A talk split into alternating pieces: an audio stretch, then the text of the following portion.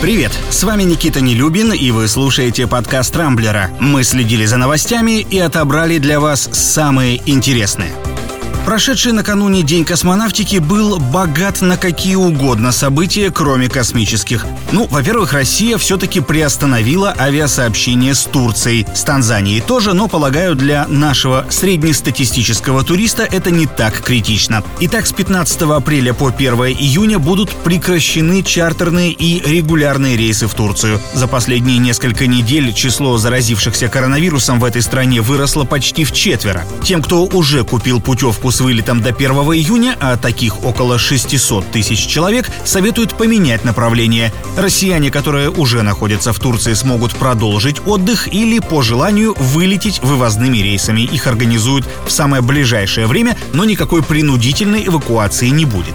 Некоторые авиакомпании, например S7 и Аэрофлот, уже прекратили продажу билетов и предложили пассажирам так называемые вынужденные условия обмена и возврата. А вот вернуть полную стоимость тура при его аннулировании уже не получится, поэтому выгоднее будет либо перенести дату поездки, либо выбрать другое направление. В качестве альтернативы в Ассоциации туроператоров России предлагают Арабские Эмираты, Мальдивы, Сербию или Кубу, но это уже, понятное дело, совсем другие деньги.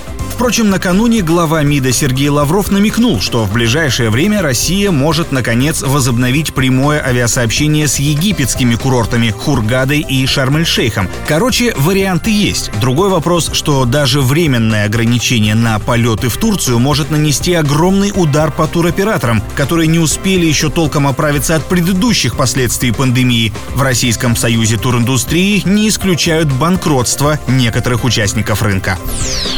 Немало комментариев на Рамблере вчера собрала новость о том, что президент Украины Владимир Зеленский запросил переговоры с Владимиром Путиным. Ответа из Кремля в администрации украинского лидера пока не получили. В свою очередь, пресс-секретарь президента России Дмитрий Песков заявил, что в последние дни не видел подобных запросов от Киева, но добавил, что Путину есть что сказать Зеленскому по поводу разрядки напряженности и предотвращения потенциальной войны в Донбассе. В том, что необходимость подобного диалога уже давно назрела, нет никаких сомнений. Обстановка на юго-востоке Украины продолжает накаляться. На Минские соглашения надежды давно никакой нет, поэтому остается рассчитывать только на прямое общение двух президентов, которое должно, наконец, сдвинуть дело с мертвой точки.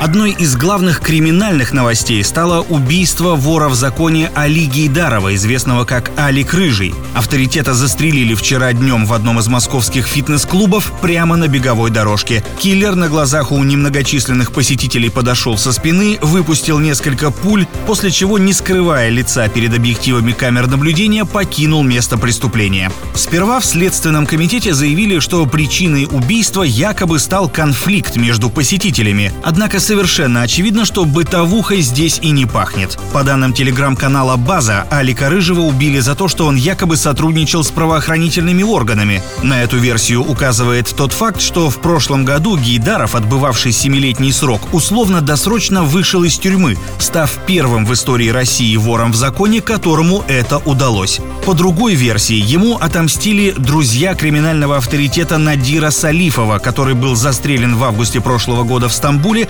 якобы по заказу Гейдарова. Напомню, два года назад Владимир Путин подписал закон, по которому тем, кто занимает высшее положение в преступной иерархии, грозит до 15 лет лишения свободы. Но пугать воров тюрьмой – дело, на мой взгляд, совершенно бессмысленное. Куда большая опасность для авторитетов исходит от их многочисленных недругов и конкурентов. И вчерашний привет из 90-х – очередное тому подтверждение.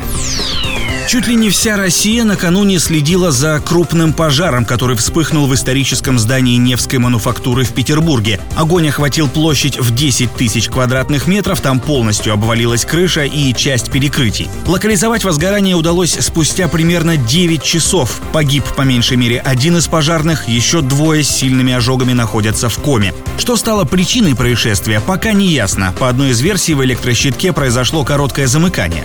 Однако не исключено, что это мог быть и поджог. Градозащитник и лидер движения «Красивый Петербург» Красимир Вранский рассказал журналистам издания «Знак.ком», что за месяц до пожара территорию, на которой расположена Невская мануфактура, якобы отдали под жилую застройку. Примечательно и то, что МЧС слишком поздно получила сигнал о пожаре. Это также повлияло на его масштабы и существенно затруднило тушение. На пепелище вчера приехал губернатор Петербурга Беглов и заявил, что сгоревшую мануфактуру необходимо восстановить. Но осмелюсь предположить, в ближайшее время выяснится, что это якобы невозможно или нерентабельно, и на месте объекта культурного наследия появится какой-нибудь элитный многоквартирный комплекс. Тем более, что такие случаи бывали уже не раз. С другой стороны, очень буду рад ошибиться.